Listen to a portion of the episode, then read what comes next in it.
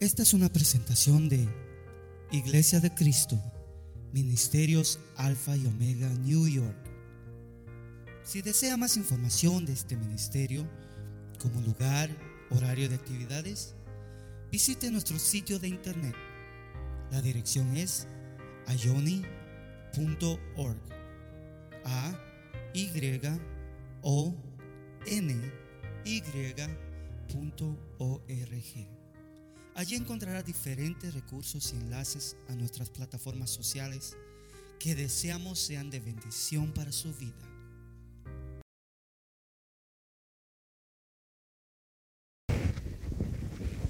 Segunda de Timoteo 4, del 1 al 5. Cuando usted lo tenga, dice amén y leemos todos juntos. Segunda Timoteo 4, Dice así, te encargo solemnemente en la presencia de Dios y de Cristo Jesús que ha de juzgar a los vivos y a los muertos por su manifestación y por su reino. Predica la palabra, insiste a tiempo y fuera de tiempo, redarguye, reprende, exhorta con mucha paciencia e instrucción porque vendrá tiempo cuando no soportarán la sana doctrina, sino que teniendo comezón de oídos, acumularán para sí maestros conforme a sus propios deseos, y apartarán sus oídos de la verdad, y se volverán a mitos, pero tú, sé sobrio en todas las cosas, sufre penalidades, haz el trabajo de un evangelista, cumple tu ministerio. Amén. Padre, en esta mañana te damos gracias, Señor, porque nos has traído a tu casa y porque al estar reunidos somos bendecidos, Señor, con tu presencia y con la presencia de cada uno, Señor, que conformamos tu cuerpo. Te pedimos, Señor, que al meditar en esta palabra, nuestra mente esté atenta, nuestro corazón abierto y que edifique, Señor, a tu pueblo hoy conforme a tu palabra. En el nombre de Jesús, amén. Amén. Tomen su asiento, por favor, queridos hermanos. Para aquellos que estuvimos el día viernes, le comentaba algunos puntos nada más para resumir esto, que es el apóstol Pablo que está hablando a Timoteo y le está dando un encargo, pero no cualquier encargo, un encargo solemne y el encargo se lo hace en la presencia de Dios y de Cristo Jesús. Y añade y dice que ha de juzgar a los vivos y a los muertos por su manifestación y por su reino. Y el día viernes yo le decía de que está claro en la palabra de Dios que es Jesús o es Dios a través de la persona del Señor Jesús que va a juzgar. Todo juicio le ha sido delegado o encomendado al Hijo. Eso lo eh, reiterábamos el día viernes. Y también leíamos que el juicio del Hijo de Dios, el juicio de Jesús, es un juicio justo. Él, él va a juzgar justamente. Es parte de lo que es la esencia de Dios. Y le decía de que el juicio de Dios a toda la humanidad, tanto eh, los creyentes como los no creyentes, va a ser dividido en tres diferentes etapas o tres diferentes juicios. El primero de ellos es el juicio que se conoce como el tribunal de Cristo, que es donde la iglesia va a ser juzgada y básicamente no es un juicio para salvación o condenación, porque todos aquellos que van a participar de ese juicio han sido arrebatados en lo que se conoce como el arrebatamiento, el rapto, y va a ser una celebración en las nubes, es lo que la palabra de Dios dice. Es decir, que no va a ser un juicio de condenación, sino va a ser un juicio para otorgar recompensas. Y no solamente para otorgar recompensas, sino a la misma vez, de acuerdo a lo que la palabra dice, también para no dar recompensas a aquellos que pudieron tenerlas, pero no hicieron lo que tenían que hacer. Por eso es que eh, en ese, porque recuérdese que Dios es un Dios justo. Dios va a recompensar a cada uno según su obra y eso en la palabra del Señor está bastante claro establecido. Por eso conviene pedirle al Señor, como todo viene de Él, tanto el querer como el hacer, conviene pedirle al Señor que nos pueda dar un espíritu de obediencia para poder llevar a cabo su obra y que podamos ser recompensados en ese tribunal de Cristo. le voy a leer nada más un pasaje porque no quiero ir sobre lo que ya tocamos el viernes. Segunda Corintios 5:10 dice, porque todos nosotros debemos comparecer ante el tribunal de Cristo para que cada uno sea recompensado por sus hechos, estando en el cuerpo de acuerdo con lo que hizo, sea bueno o sea malo. Y quizá usted se preguntará, bueno, entonces, ¿cómo está eso de que lo que hice e hice cosas malas. Por ejemplo, cuando yo hago cosas buscando mi propia exaltación, no estoy buscando la exaltación de Dios.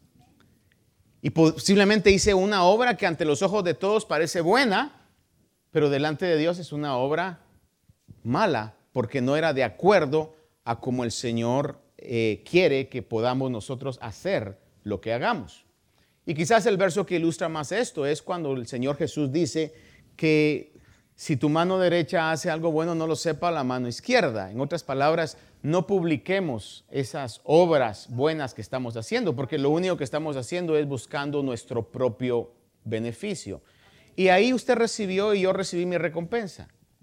Si está el aplauso, ¿verdad? Ay, qué bonito, qué bueno lo que hizo. Mire, ahí quedó su recompensa, ¿verdad?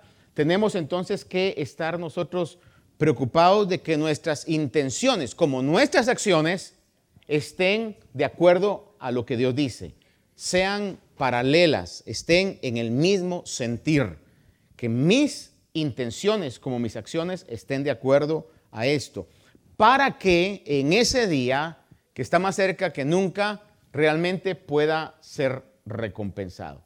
Recuérdese usted que aún en el juicio dice que van a haber muchas personas que van a decir, en tu nombre hicimos milagros, en tu nombre echamos fuera demonios. Y el Señor mismo va a decir, nunca los conocí, hacedores de maldad, ¿verdad? No va a ser en este tribunal específicamente, pero es el mismo principio que rige el juicio de Dios. Y entonces en ese tribunal de Cristo eh, van a participar todos aquellos que sean arrebatados que ese principio esa revelación del arrebatamiento, que para nosotros es algo bastante común porque lo sabemos, eh, para la iglesia del principio era un misterio, no se sabía. Y no es sino que hasta el apóstol Pablo llega y revela ese misterio que Dios le había revelado a él, que la iglesia conoce esa realidad. En Primera de Corintios 15, versículos 51 y 52, el apóstol Pablo dice, he aquí os digo un misterio. Es decir, que un misterio es algo que no se conoce hasta que se es revelado. El misterio del arrebatamiento. Hoy día ya no es misterio, ya se reveló. Pero cuando Pablo lo mencionó como misterio es algo que no se sabía. Y yo me pongo siempre a meditar cuál sería la reacción de la iglesia ante la revelación de ese misterio. Ha de haber habido una atmósfera de emoción, hermano, de alegría, porque dice, he aquí, os digo un misterio, no todos dormiremos, está hablando acerca de la muerte física, no todos dormiremos, pero todos seremos transformados en un momento, en un abrir y cerrar de ojos a la trompeta final, pues la trompeta sonará y los muertos resucitarán incorruptibles y nosotros seremos transformados.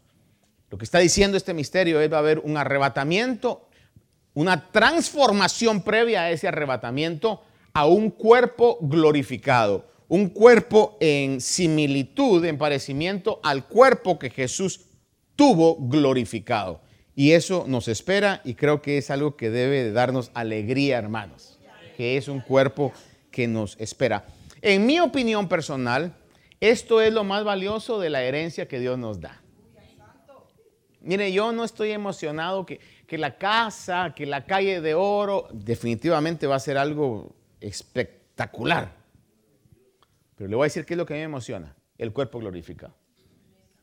Y si me pregunta, me quisiera ir hoy, si fuera la voluntad de Dios.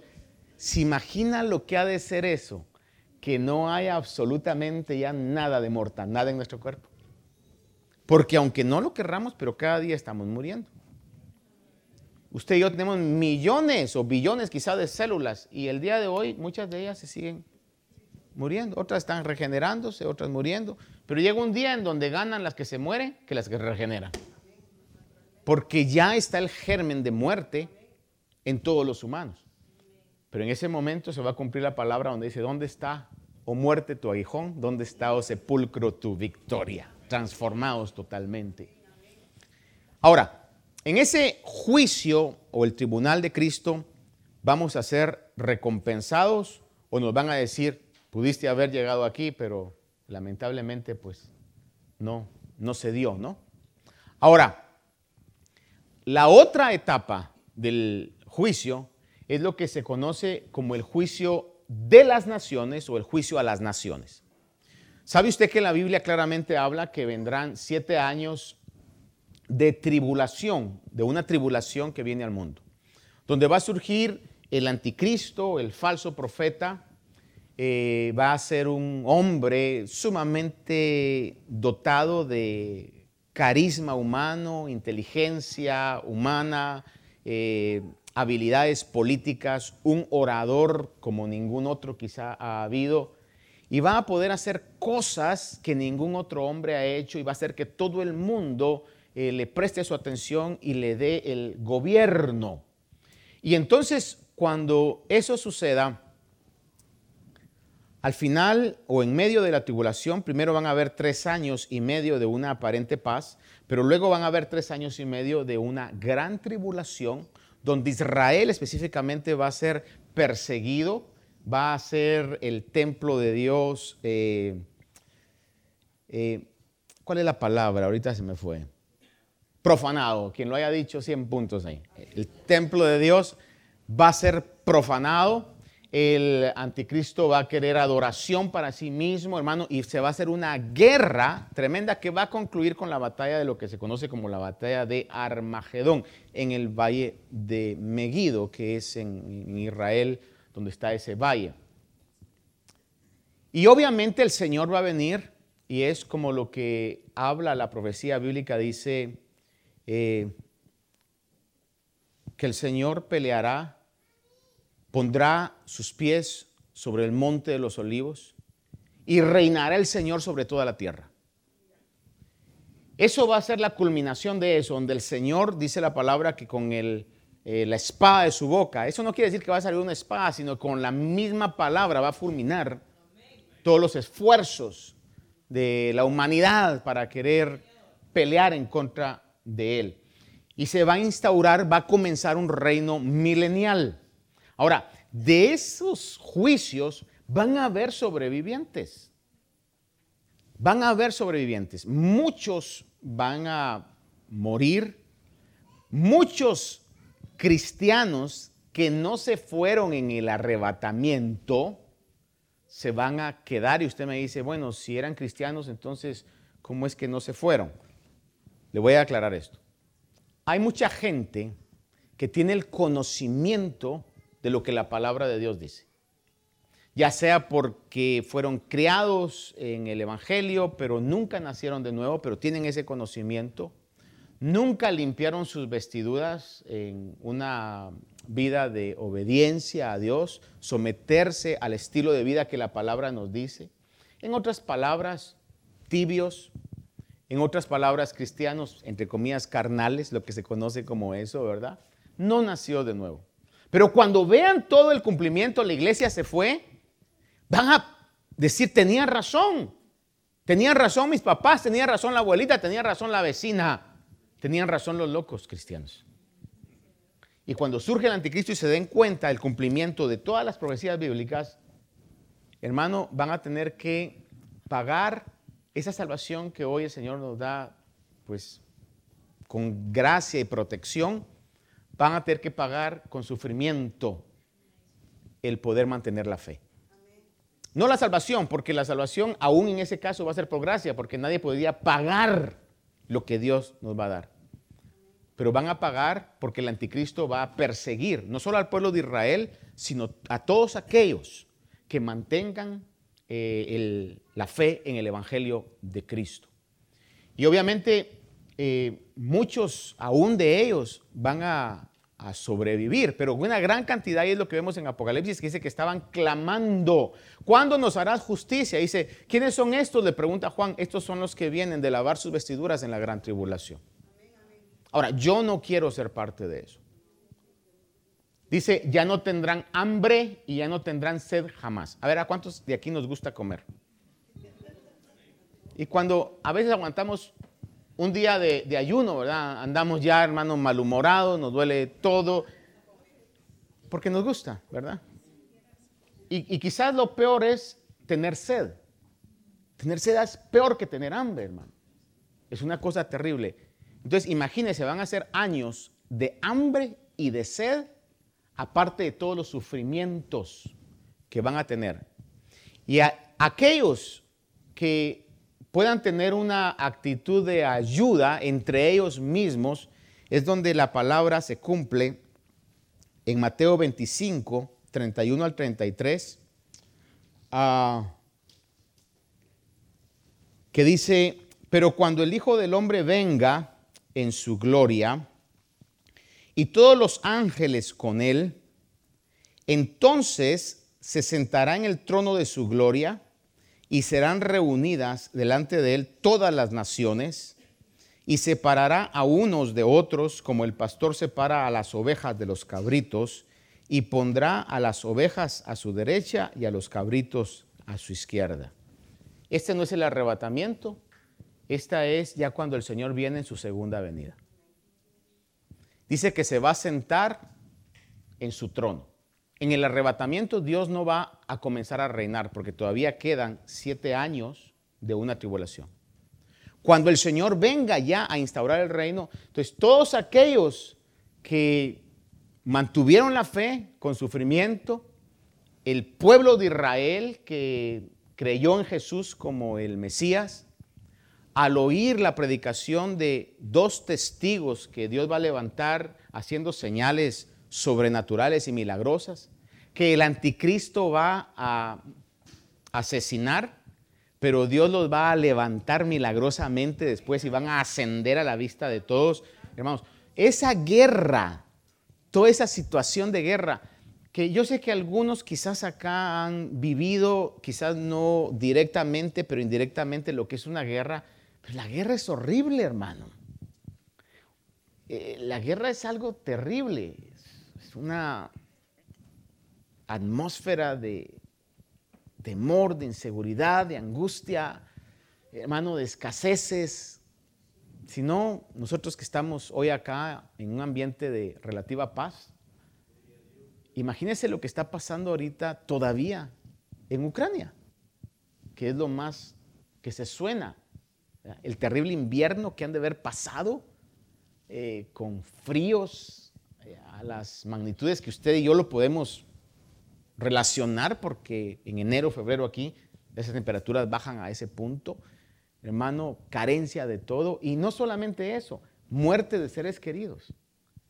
Entonces va a ser un ambiente eh, terrible, hermano, el que va a suceder en ese tiempo de gran tribulación. Y el Señor viene al final de esos años y comienza a reinar en lo que se conoce como el reino milenial y ahí van a entrar aquellos que hayan sobrevivido a esos siete años. Van a haber sobrevivientes. Van a entrar al reino milenial. Ahora, no van a entrar con un cuerpo glorioso. Porque a los que les ha dado esa bendición son aquellos que van a ser arrebatados.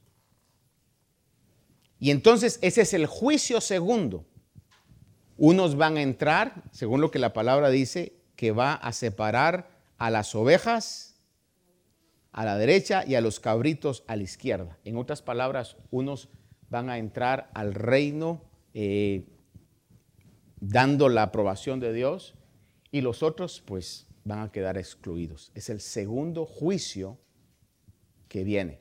Y el tercer juicio, el tercer juicio que la palabra revela, es el juicio del gran trono blanco, que ese es el juicio final, donde ese no va a ser un juicio de salvación, ese va a ser un juicio nada más de sentencia.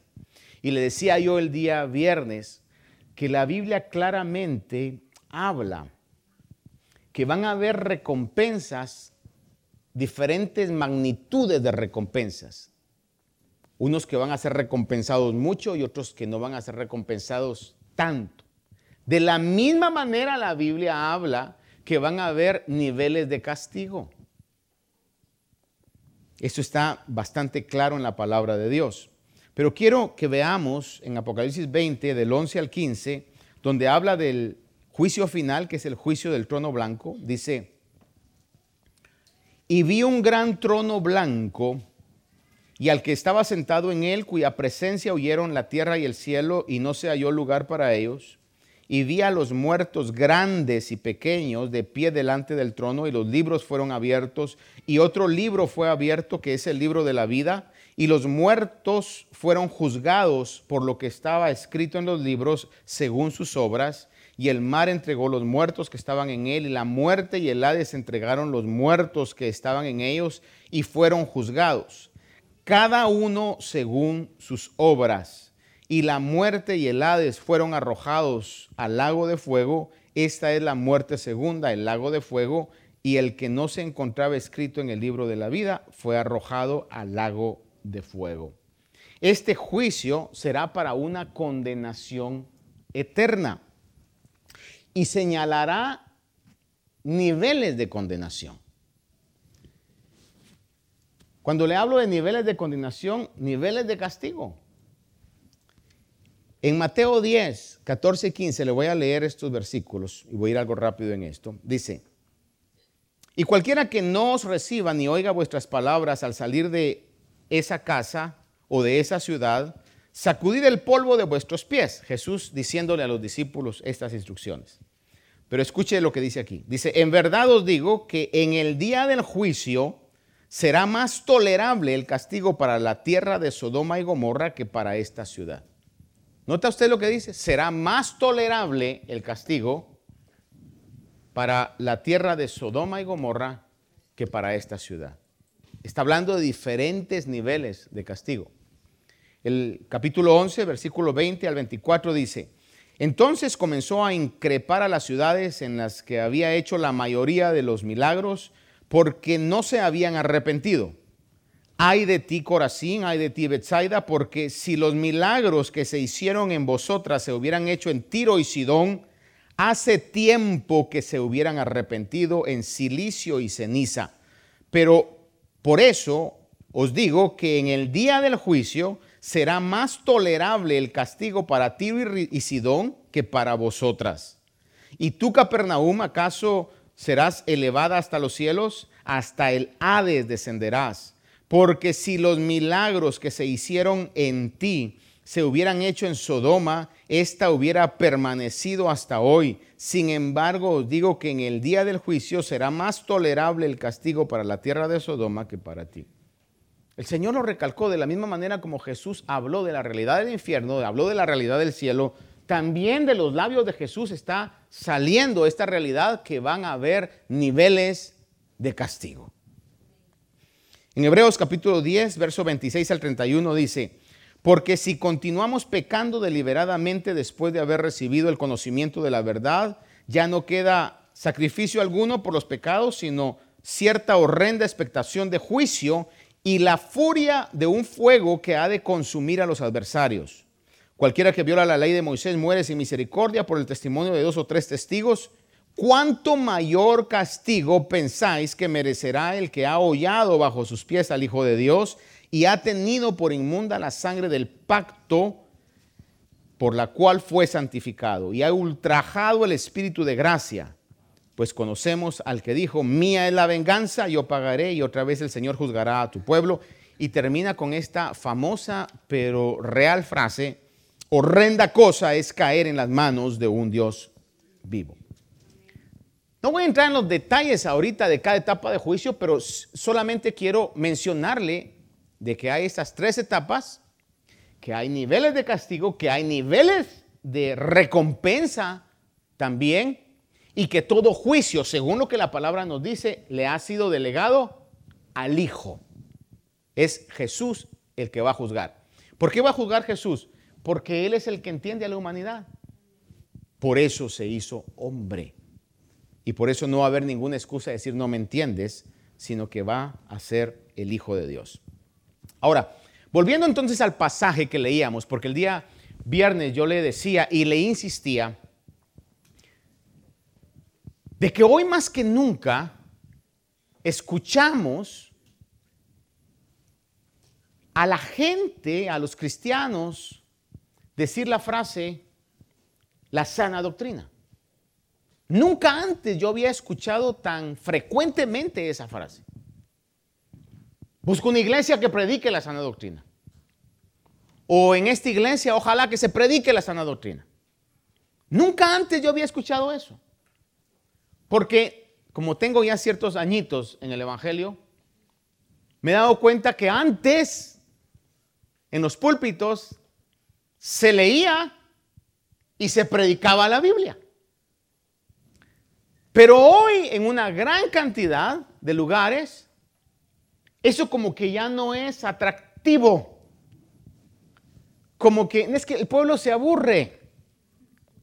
Es más, los cristianos ni siquiera llevan Biblia a la iglesia. Menos aquí. A ver, presente su Biblia hoy, aquellos que trajeron Biblia. Y un montón la trajeron electrónica, ¿verdad? Se vale. Por eso aquí, mientras yo sea el pastor, leeremos la Biblia. Por eso es que yo le digo, pongámonos de pie para que aún con nuestro propio cuerpo podamos darle el lugar trascendental que la palabra de Dios tiene. Porque es lo que el apóstol Pablo le está diciendo solemnemente a Timoteo. Te cargo solemnemente delante de Dios y de Jesucristo que ha de juzgar a los vivos y a los muertos por su manifestación y por su reino. Ya le digo yo que ese juicio, hermano, es el juicio más importante al cual usted y yo nos vamos a enfrentar. Y debo todos los días de estar consciente que ese juicio viene. Y no tenemos ninguna garantía de decir, me voy a preparar de aquí a dos años. Usted no sabe si a dos años el Señor todavía no ha venido. Usted no sabe si a dos años pueda pasar algo que le vaya a cortar la vida. Usted no sabe. Tenemos que estar todos los días y como repetíamos el día viernes, tenemos que estar en paz, sin mancha e irreprensibles. Todos los días. Señor, te he fallado hoy y el Señor va a decir, sí, pero mi sangre te limpia de todo pecado. Perdóname, Señor, yo te ruego que si vienes estando yo dormido, me puedas hallar en paz contigo, sin mancha, irreprensible, Señor. Constantemente está el recurso de la sangre de Cristo. Y si el Señor nos encuentra así, porque no nos va a encontrar perfectos, pero sí nos puede encontrar en esa actitud, la trompeta suena, y nos encontramos en las nubes para el resto de los mejores años de nuestra vida. Pero ¿qué si yo me confío? ¿Qué si yo digo y le hago caso a la gente que le dice a los jóvenes, disfrute su juventud, no esté ahí metido en la iglesia, disfrute, vaya, pruebe, haga?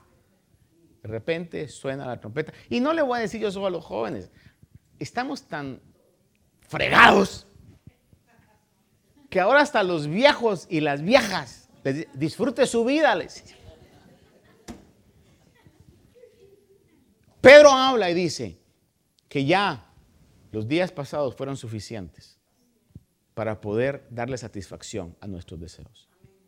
De hoy en adelante nuestro deseo debiera ser el resto de los días que tú me des, Señor. Quiero aprovecharlos para invertir y sembrar en tu reino, Señor. Para que pueda tener una recompensa de la cual yo no esté avergonzado. ¿Cuántos decimos amén a eso? Verso 2 entonces de 2 Timoteo, el versículo que leímos, el apóstol le dice, en ese encargo solemne es, predica la palabra. Predica la palabra. Cuando vamos a evangelizar, hermano, no es invitación a la iglesia. No es, hermano, a venir y decirle, mire, el Señor Jesús lo va a cambiar de la noche a la mañana y ya no va a ser más pobre, ya no va a ser más enfermo. No, no, no. Es predicar el mensaje de la palabra de Dios. Decirle, mire, viene un juicio. Está pronto el juicio. Pero le predico que todavía hoy hay salvación. Aprovechemos la llovidita que acaba de venir hoy. Y cuando usted hable, diga, mire, si eso le asustó, imagínese lo que ha de haber pasado la gente en el diluvio.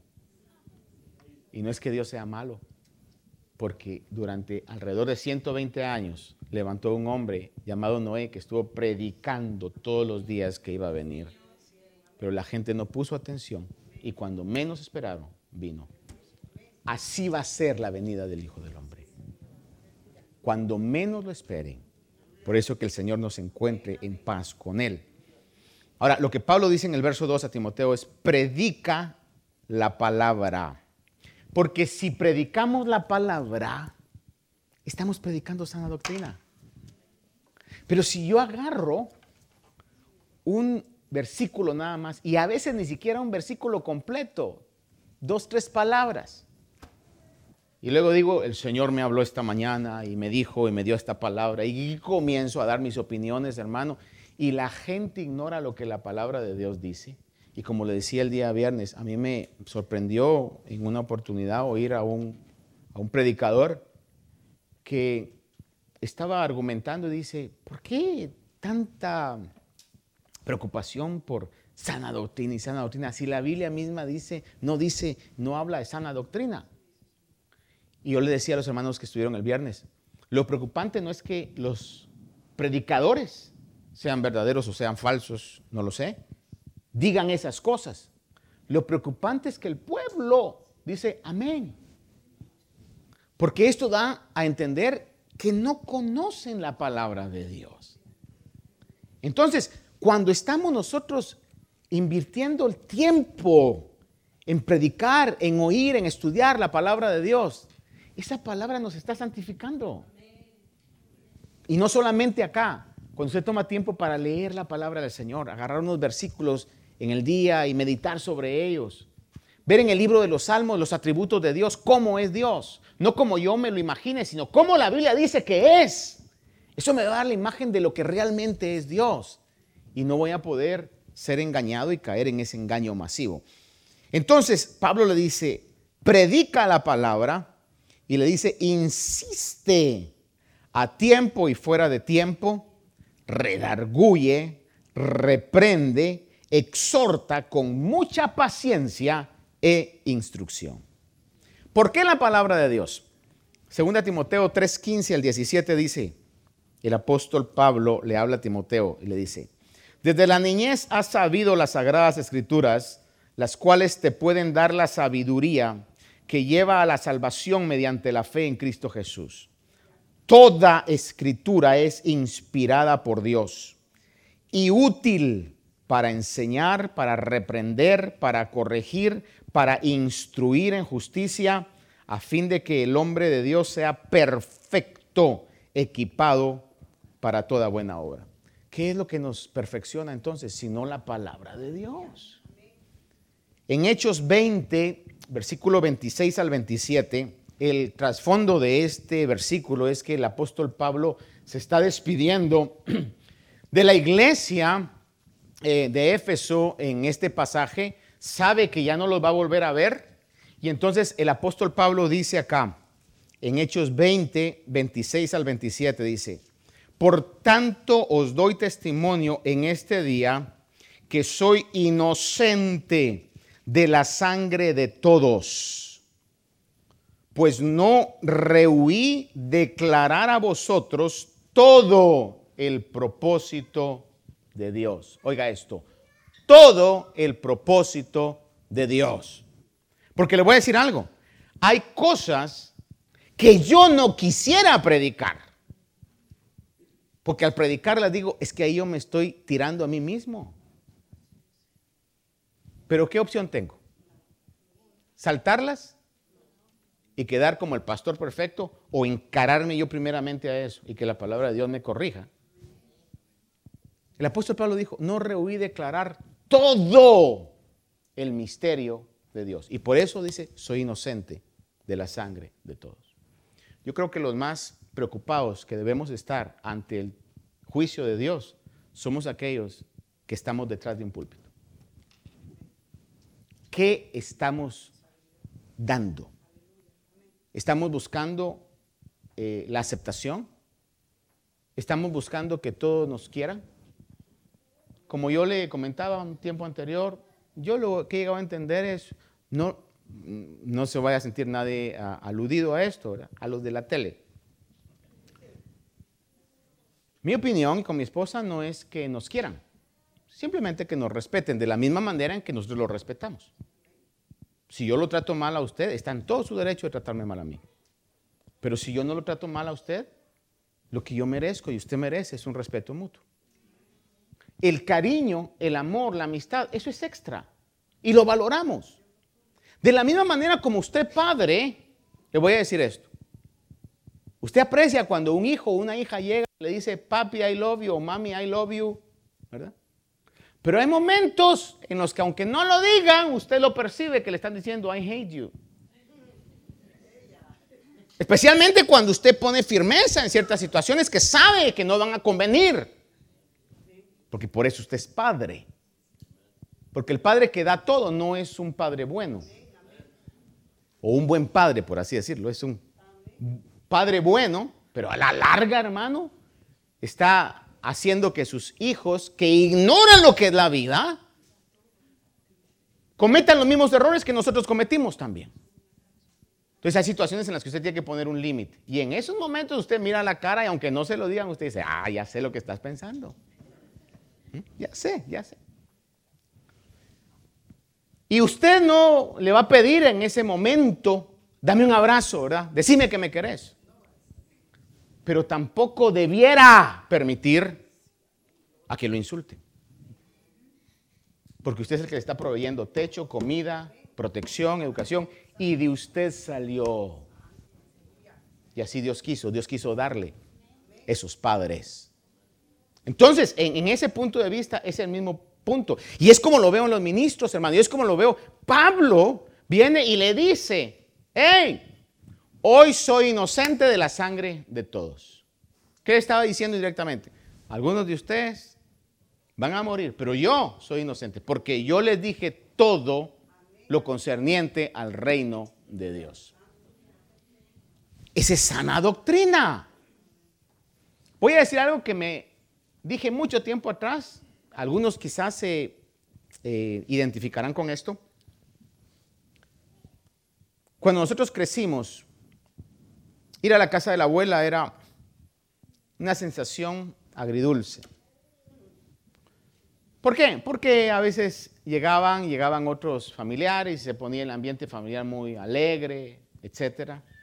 Pero el punto es que la abuela a veces cocinaba ciertas comidas que no eran las comidas más atractivas para nosotros. Por ejemplo, y para ser muy específico le voy a decir, hacía sesos envueltos en huevo. No sé si alguna vez usted ha probado eso. Es cow brains. Y a ciertos tíos les gustaba. Pero imagínense uno de niño comer eso, hermanos. El punto es que la abuela, Dios la bendiga. Mi abuela se convirtió al Señor tres meses antes de morirse. Una conversión que estaba destinada para eso. Toda su vida había sido antagónica al Evangelio, aquello que decía, aquí no me van a hablar de esa religión. Así, y uno llegaba y tenía prohibido.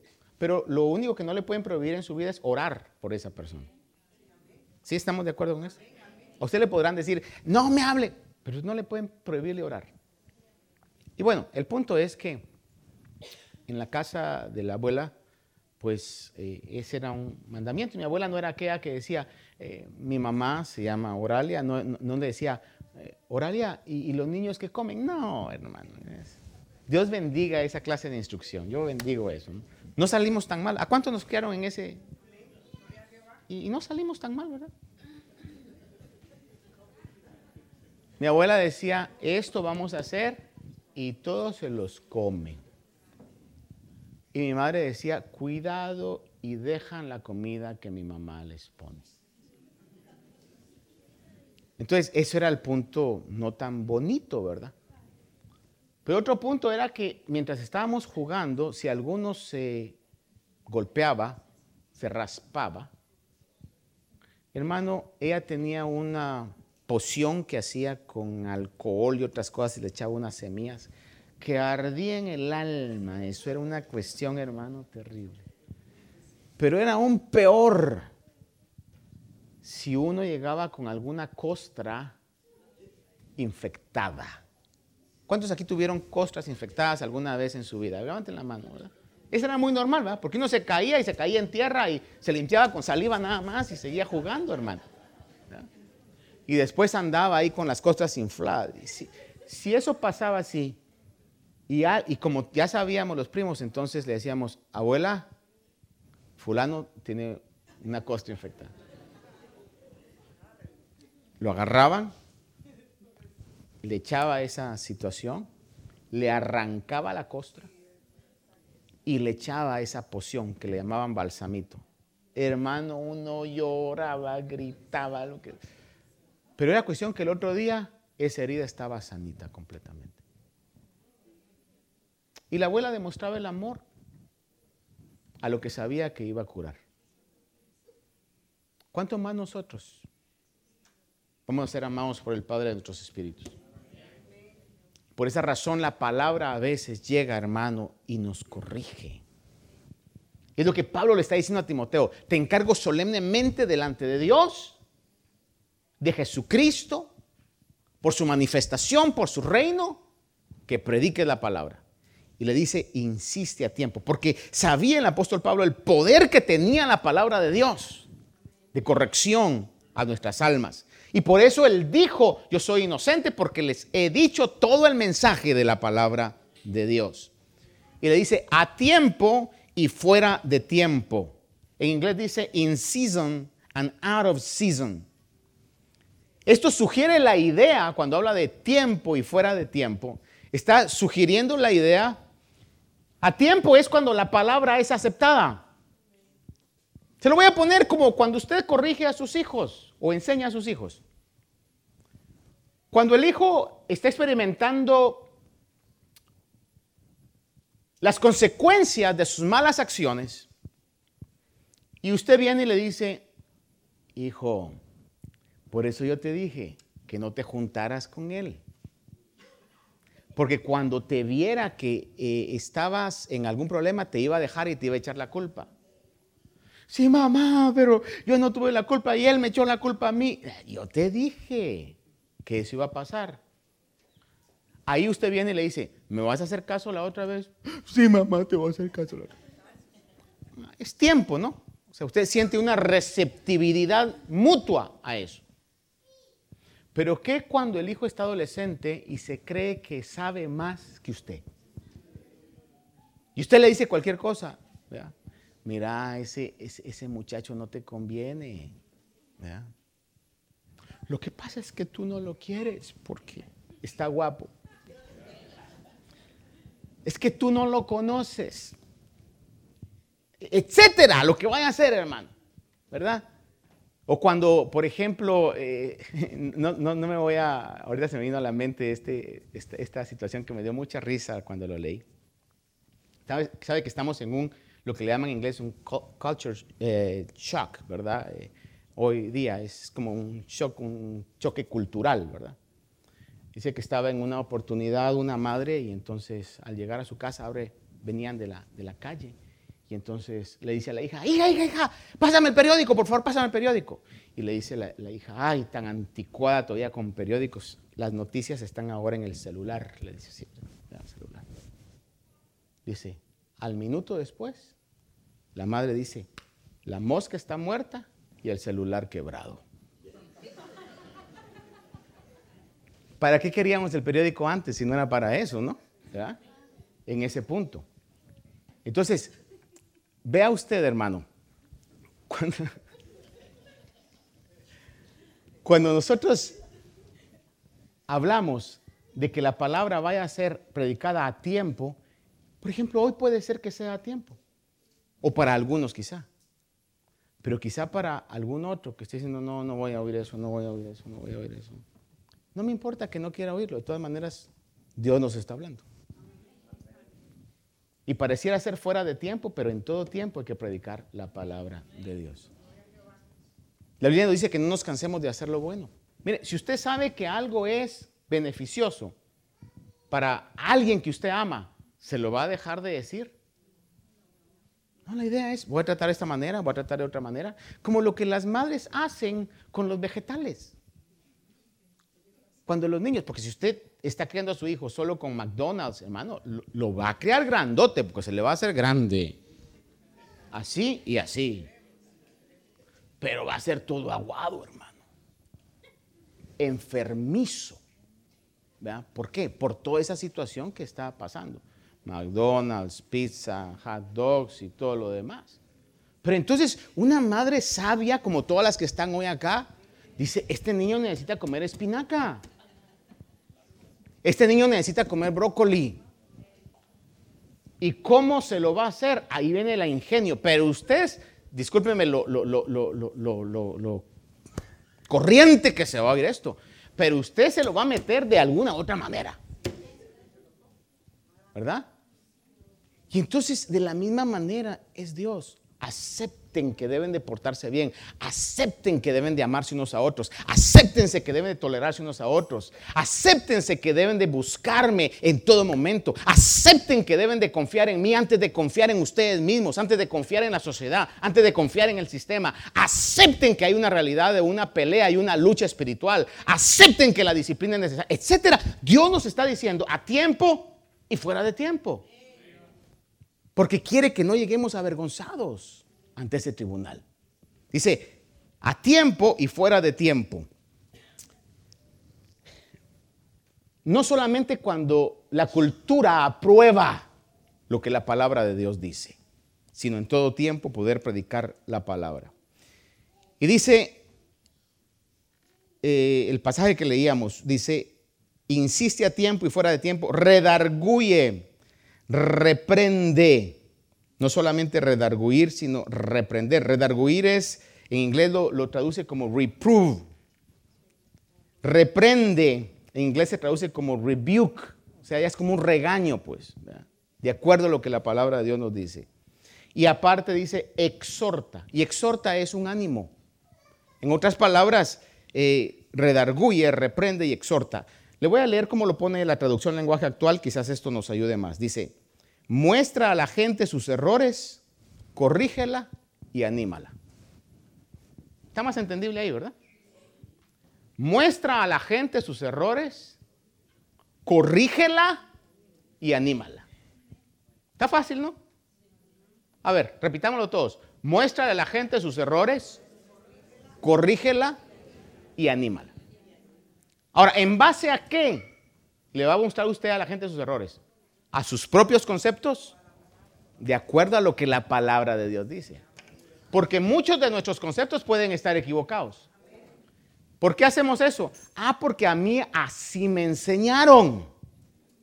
Pero puede estar en desacuerdo con la palabra de Dios. Y vale la pena recordarle aquella vieja ilustración que se ha dicho mucho en los púlpitos de aquella muchacha que se casó y entonces iba a hacer una comida, iba a hacer una, un guiso y agarró el trozo de carne y le cortó este pedazo y le cortó este pedazo, hermano, y lo hizo. Y los pedazos pues los dejaba ahí o los tiraba. Y entonces, al cabo del tiempo, el esposo le dice, mira, esa carne es cara y ¿por qué es que tiras tú estos pedazos? Porque a mí así me enseñó mi, mi mamá. Entonces el, el, muchacho le dice, mire suegra, ¿y ustedes por qué tiran ese pedazo de carne? Y dice, va, porque así me enseñó mi abuela. La abuela todavía estaba viva y le dice, mira abuelita, ¿y ustedes por qué tiran ese pedazo de carne? Ah, mijito, le dice, porque como yo era muy pobre, mi cazuela era chiquita, no cabía, entonces le quitaba las partes así y lo tiraba, porque si no, no se me cocinaba completamente, dice. Pero ahora tenían cazuelas grandes, pero como estaban ya acostumbradas y entrenadas a eso, quitaban las mismas cosas y lo hacían. Hay cosas que nosotros hacemos porque en la sociedad donde nos criaron, así lo hicimos, hermano. Sin embargo, tenemos que llegar a la fuente de la palabra de Dios para ver cómo debemos de actuar, cómo debemos de hablar, cómo debemos conducirnos. Y en base a eso, entonces decir, con humildad, caramba, yo he estado equivocado toda mi vida creí que estaba bien, pero estoy muy mal en esto. Y tengo que cambiar. Entonces, muestra a la gente sus errores. ¿Qué más le dije? Enseña correctamente. Anímalos. Amén. Ahora, dice acá entonces el versículo número 4, el 3 y el 4. O déjeme antes leerle un pasaje, no lo busque, pero se lo voy a leer. 2 Timoteo 2.15. En la importancia que es poner atención a la palabra. 2 Timoteo 2.15 dice el apóstol Pablo a Timoteo, procura con diligencia presentarte a Dios aprobado como obrero que no tiene de qué avergonzarse, que maneja con precisión la palabra de verdad. Que maneja con precisión la palabra de verdad. Aquellos que hablamos la palabra del Señor tenemos que dedicar tiempo al estudio de la palabra del Señor para saber qué cosas fueron para Israel, qué cosas son para la iglesia, qué cosas fueron nada más como una figura, como una sombra y qué cosas ahora realmente el Señor nos demanda, saber los tiempos donde esas cosas están activas, etcétera, saber que hay ejemplos que en la Biblia se dan que no los podemos tomar literales porque hay una diferencia entre la inerrancia de la Biblia y que todo vaya a ser literal. Le voy a dar un ejemplo que usted conoce muy bien. Por ejemplo, hay dichos que se conocen como hebraísmos, que eran dichos que se daban en ese tiempo en la sociedad. Por ejemplo, uno de ellos, le voy a decir dos de ellos. Cuando el Señor dice, si tuvieras fe como un grano de mostaza, dirías a esta montaña, quítate. Sin embargo, no mira usted en ningún pasaje de la Biblia que han habido montañas removidas. Ese era un hebraísmo o un dicho que está hablando, si tienes fe, cualquier problema va a poder resolverse. Eso era lo que se conocía en ese momento. Y el Señor utilizó eso y todo el mundo lo entendió. Por ejemplo, otro hebraísmo es cuando dice, o en este caso, eh, lo severo de esto es, si tu ojo te es ocasión de caer, ¿qué dice la Biblia? Sácalo y échalo de ti. Si tu mano te es ocasión de caer, córtala, porque te es mejor entrar ciego o tuerto, ¿verdad? Al reino y, o manco y no ir al infierno con todos sus miembros. Si alguien era celoso de la disciplina o de la autodisciplina personal, era el apóstol Pablo. Hermano, lo vemos cuando él habla y dice, yo eh, castigo mi cuerpo. Sin embargo, no mira que Pablo se haya mutilado. ¿Por qué? Porque lo que el Señor estaba hablando ahí era la severidad con que tenemos que ver las cosas. Porque le puedo asegurar, haga de cuenta que alguien es ladrón y dice, esta mano, ¿verdad? Me hizo ocasión, se la quita. Mire, roba con la otra se quita la otra y roba con los dientes, como sea, hermano. Porque el problema es en el corazón. Pero lo que el Señor estaba diciendo es, véanlo, estarían dispuestos a cortarse una mano. Cualquier persona, a menos que esté loco, va a decir, no. Dios guarde con eso. Y es lo que el Señor estaba hablando. Entonces, cuando Pablo le está hablando a Timoteo, le dice, procura con diligencia presentarte delante de Dios aprobado como obrero que no tiene que avergonzarse, pero le añade, dice, que maneja con precisión la palabra de verdad. La TLA dice que enseña correctamente el mensaje verdadero. Que enseña correctamente el mensaje verdadero. Ahora, avancemos aquí al versículo 3 y 4, porque yo sé que está caliente. Bueno, caliente no, húmedo, ¿verdad? Verso 3 y 4 dice, y aquí es donde quiero ir concluyendo, porque vendrá el tiempo cuando no soportarán la sana doctrina, sino que teniendo comezón de oídos, acumularán para sí maestros conforme a sus propios deseos y apartarán sus oídos de la verdad y se volverán a mitos o se volverán a fábulas. Ahora, vaya conmigo aquí, haga un esfuerzo hoy. Mire, la predicación de la falsa doctrina no es nada nuevo. La Biblia dice que no hay nada nuevo debajo del sol. Sin embargo, escúcheme esto muy bien. Sin embargo, en el último tiempo eso se ha magnificado. Le repito, no es nuevo, pero se ha hecho más grande. No es nuevo, pero ahora está magnificado, se ha expandido esta situación. Por ejemplo, la maldad y todas esas aberraciones que hoy el mundo tiene como legales y celebra, no es nuevo. Pero hoy se ha expandido. Esa es la diferencia que tenemos que ver, que nos ha tocado vivir, a mi consideración, el final de los días y estamos viendo que la maldad se ha acrecentado. Siempre ha existido, pero hoy se ha acrecentado. La TLA traduce, dice, porque llegará el día en que la gente no querrá escuchar la buena enseñanza, al contrario, querrá oír enseñanzas diferentes. Por eso buscará maestros que le digan lo que quiere oír. La gente no escuchará la verdadera enseñanza, sino que prestará atención a toda clase de cuentos. Es lo que la Biblia dice. Al recibir la sana doctrina, que es la verdad absoluta de Dios, esa sana doctrina debe estar de acuerdo con una determinación personal. Mire, no es lo, suficiente solamente con oír, sino que hagamos que esas palabras puedan cambiar nuestra manera de vivir. Yo puedo escuchar enseñanzas correctas, pero debo de tener también la determinación de decir y pedirle al Señor, ayúdame Señor a cambiar. Ayúdame Señor. Porque solo no puedo, porque solo no podemos. Es ahí donde entra la oración, es ahí donde entra la petición. Señor, ayúdame, tú que me conoces, tú que sabes todas las cosas. Soy débil, tú que sabes, Señor, tengo estas áreas en mi vida. Es ahí donde entra ese punto. Una determinación para decirle, Señor, sé que es tu palabra, pero también sé lo, lo corrompido que yo soy dentro de mi ser. Pero sé también que tú puedes transformarme. Ayúdame, dame de tu espíritu. Porque al tener esa determinación, vamos a poder reconocer nuestros errores. Y vamos a poder también tomar los valores que la palabra de Dios nos dice, o el estilo de vida que la palabra de Dios nos dice.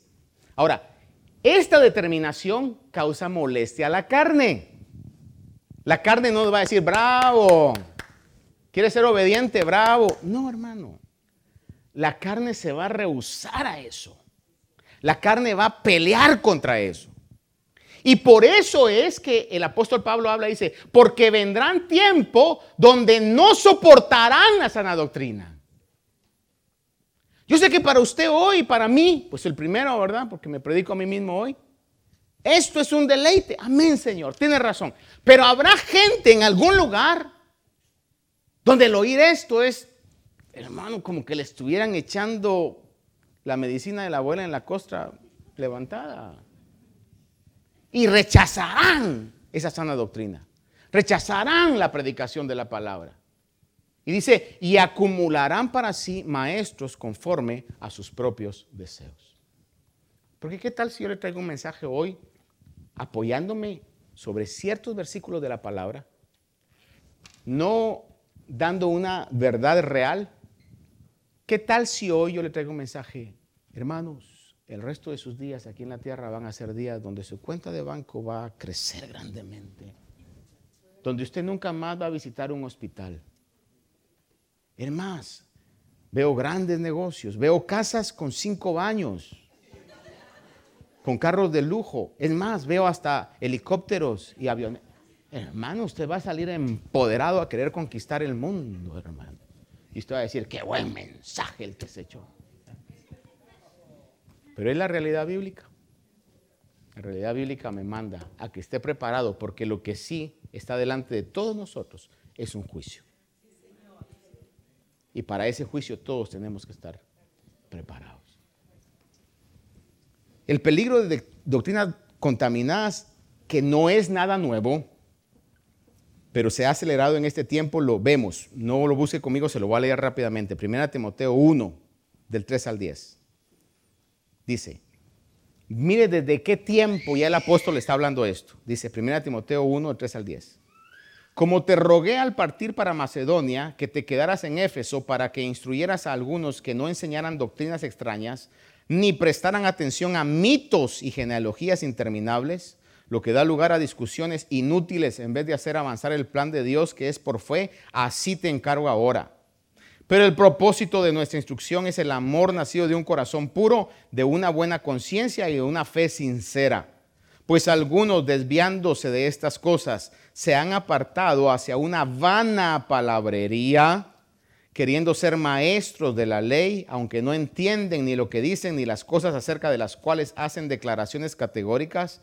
Pero nosotros sabemos que la ley es buena si uno la usa legítimamente reconociendo esto, que la ley no ha sido instituida para el justo, sino para los transgresores y rebeldes, para los impíos y pecadores, para los irreverentes y profanos, para los parricidas y matricidas, para los homicidas, para los inmorales, homosexuales, secuestradores, mentirosos, los que juran en falso y para cualquier otra cosa que es contraria a la sana doctrina, según el glorioso evangelio del Señor bendito que me ha sido encomendado. Entonces, vea, el, la predicación ha existido todo el tiempo. Pero lo único es que hoy se ha acelerado. Hoy se está cumpliendo lo que dijo el, apóstol. En los últimos tiempos acumularán, vea esa frase, acumularán, no solamente tendrán, acumularán.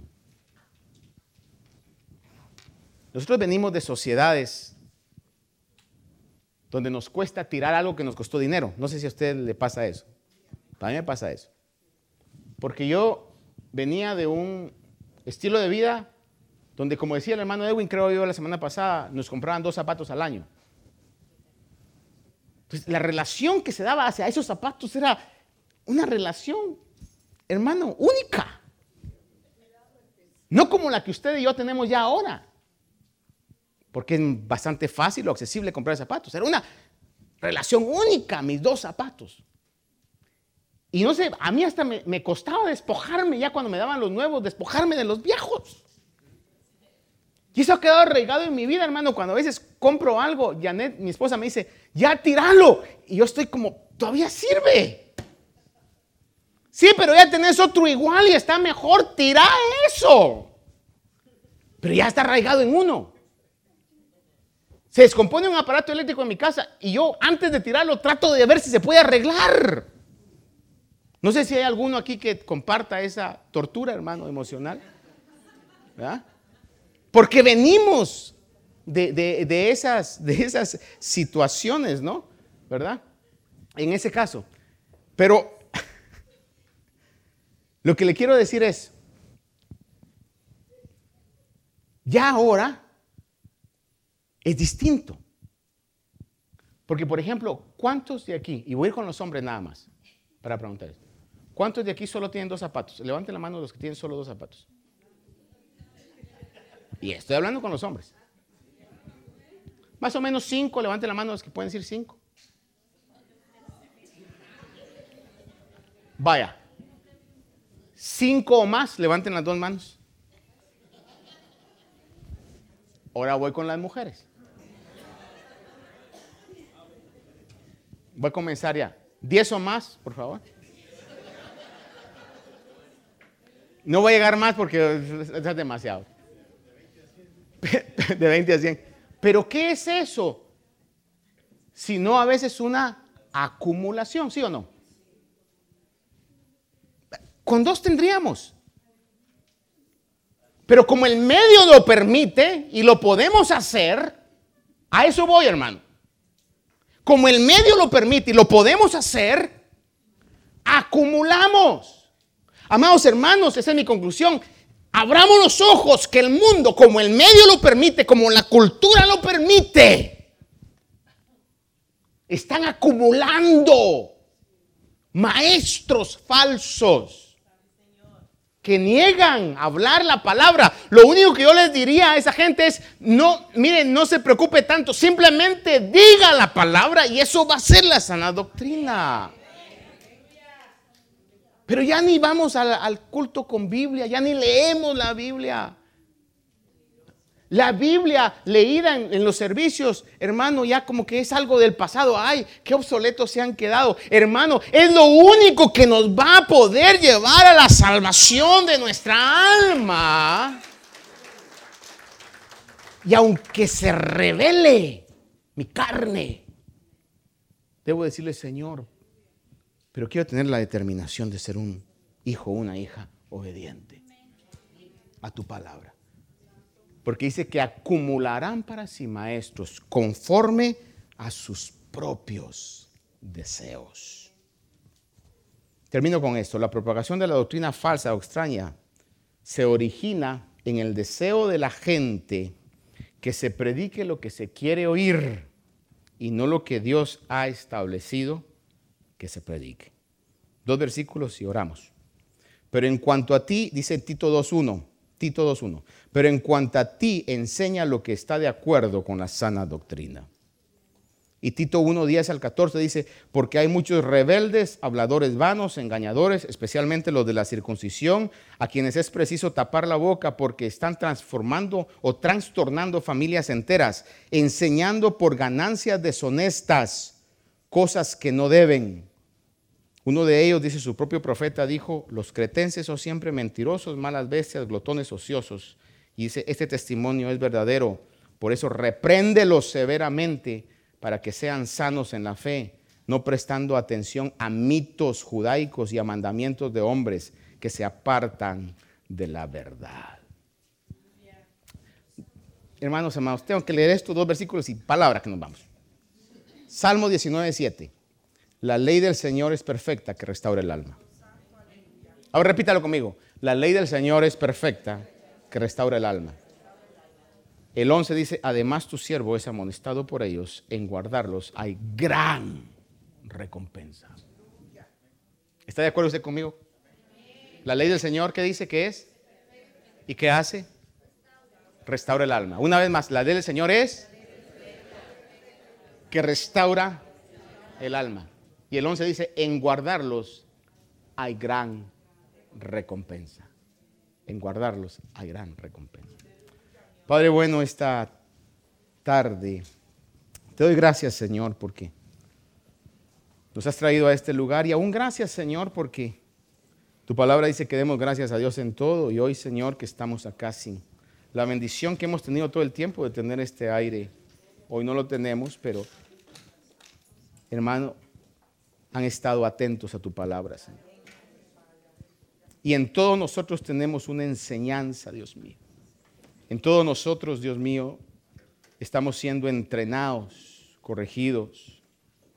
Te suplico hoy, Señor, que podamos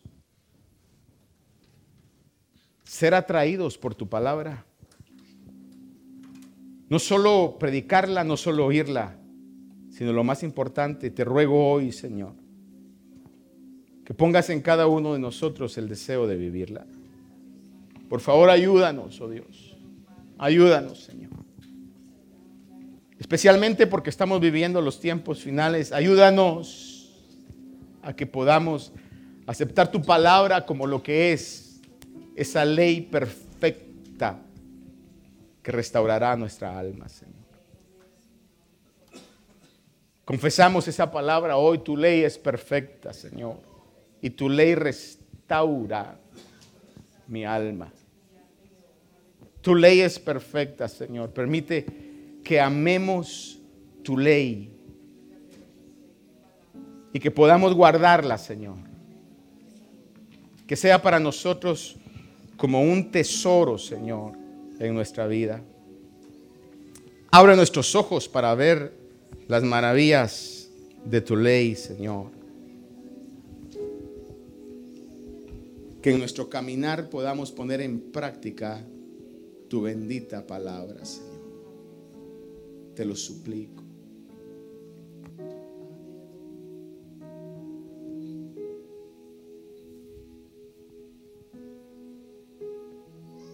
Anhelo conocerte más, vivir en santidad intimidad,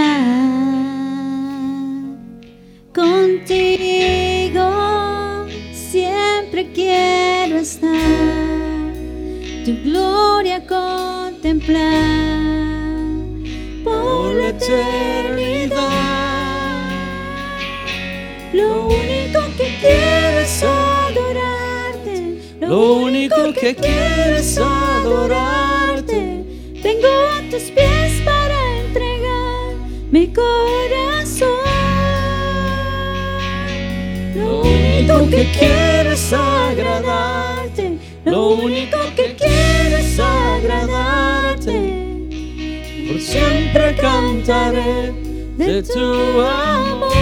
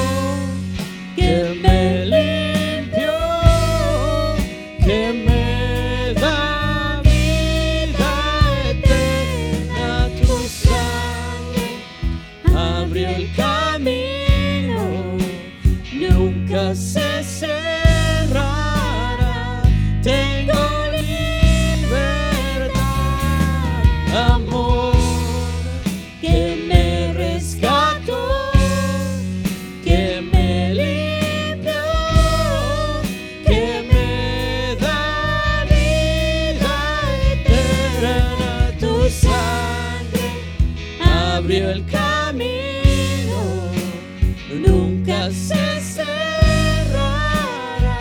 Tengo libertad. Señor amado, gracias por habernos amado. Y gracias por haber dado tu espíritu. Y gracias, Señor, por habernos salvado y rescatado a través de la predicación de tu palabra. Gracias, Señor, por la obra que estás haciendo en cada uno de nosotros. Bendice a tu pueblo, Señor, que sea una semana donde cada uno de nosotros en nuestras acciones podamos darte gloria a ti, Señor. En el nombre de Jesús lo pedimos. Amén y amén. Amén. Dios me los bendiga, hermanos. Me los lleve con bien. Y recuerde, estamos en nuestro servicio una vez más el día viernes.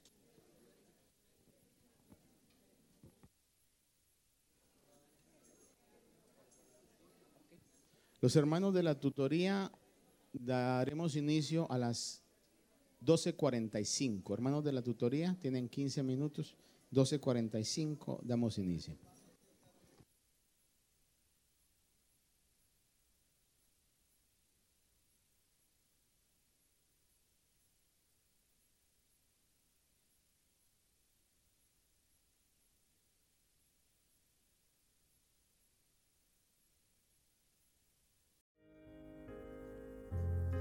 Esperamos que esta meditación haya bendecido su vida.